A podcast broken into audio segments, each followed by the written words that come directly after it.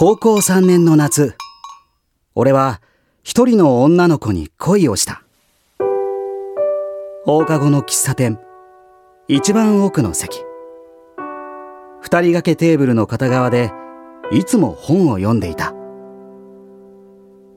おとなしそうな顔に時折落ちてくる長めの前髪を耳にかけ直す時に見える眉間にシワを寄せた鬱陶しそうな表情。そのギャップが印象的で彼女を眺めることが受験に気分が乗らない俺の息抜きになっていた、うん、なあもう。ある日いつものように落ちてきた前髪を直した時俺は彼女と目が合ってしまった。彼女は俺に笑顔を見せた。少しはにかんだ見たことのない新しい表情に俺は彼女のことをもっと知りたいと感じてしまった。受験勉強もそこそこに一週間かけて告白のシミュレーションを行いそして勝負の時を迎えた。あの俺桜匠って言います。実は前からあなたのことが気になっていて俺と付き合ってくれませんか？あなた私が見えるの？え？私幽霊なんだけど。俺のシミュレーションは彼女の一言で全てが水の泡となった。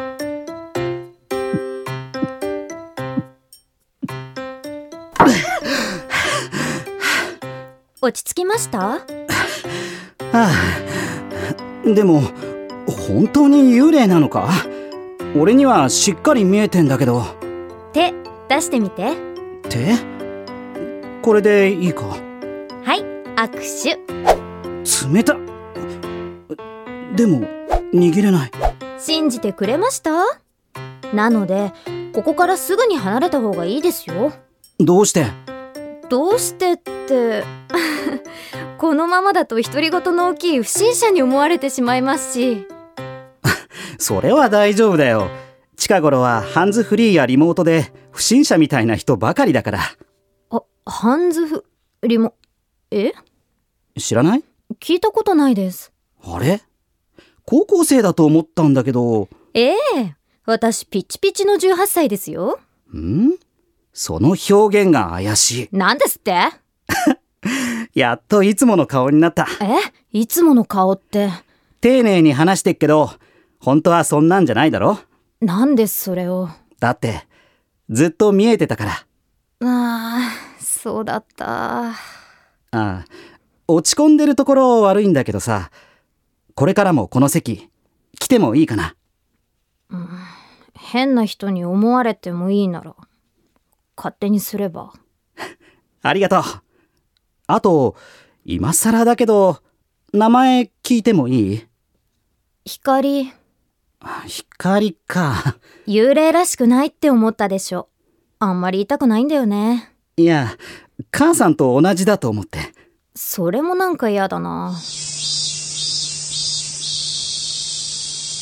夏休みに入ると光と過ごす時間が増えていった。しかし俺には大問題が発生していた。あひどい点数。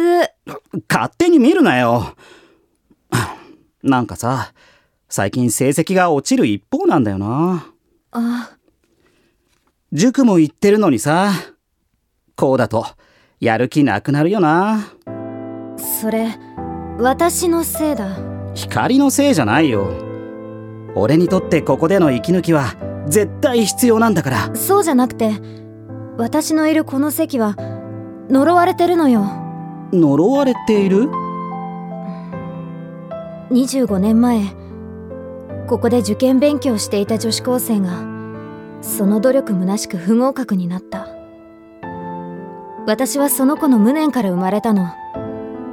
それ以来ここは座ると受験に失敗する呪いの席になったのよ。何それ？そんなの聞いてない。最初は言わなきゃって思ってた。でも伝えたら匠が来なくなるかもって思ったら言えなくなってた。ごめん。匠？今日は帰るわ。どうしたらいいかわからなくなって俺は店を出てしまった。それでも明日になればいつものように会えると思っていた。しかし次に光に会えたのは暑さの消え去った3ヶ月も後だった。こんにちは。あなた私が見えて匠？初めて会った時と同じセリフだ。まあ決まり文句みたいなものよ。でもあの時より薄くなってる。匠にもそう見えるんだ。今日は謝りに来たんだ。謝るって何を？あの時何も言えずに帰ったこと。それは私が。光は言えなかったって言うけど最初は俺のこと拒んでたよね。それって呪いのことを気にしてたからだろ。だから光は悪くないってちゃんと伝えたかった。でも母さんから二度とここに行くなって止められちゃってさ。お母さんがなんでそんなこと？最初は分からなかったけど合格した時に母さん言ったんだ。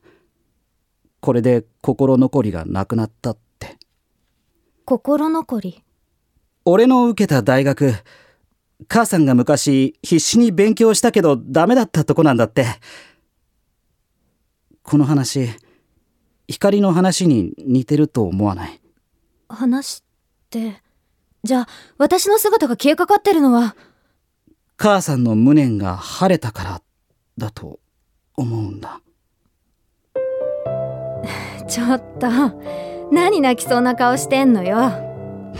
本当にごめん3ヶ月何もできなくてそれに 俺に会わなかったら消えなかったかもしれないのに。会えてなくても匠が受かってたら消えてるわよ。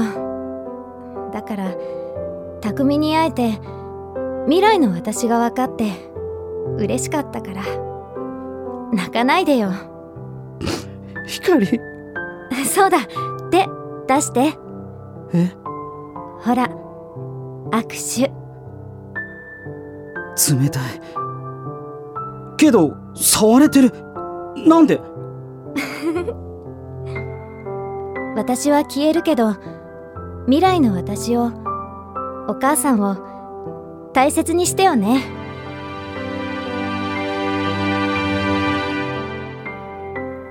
光はその名前通り輝きながら消えていった名残惜しく彼女がいた椅子に手を伸ばす。冷たい感触によみがえったのは初めて言葉を交わした夏の日の暑さだった。あなた私が見えるの？私幽霊なんだけど。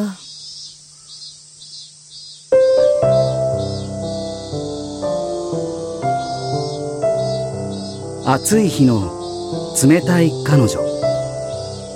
作今千尋出演山岸功マリナ。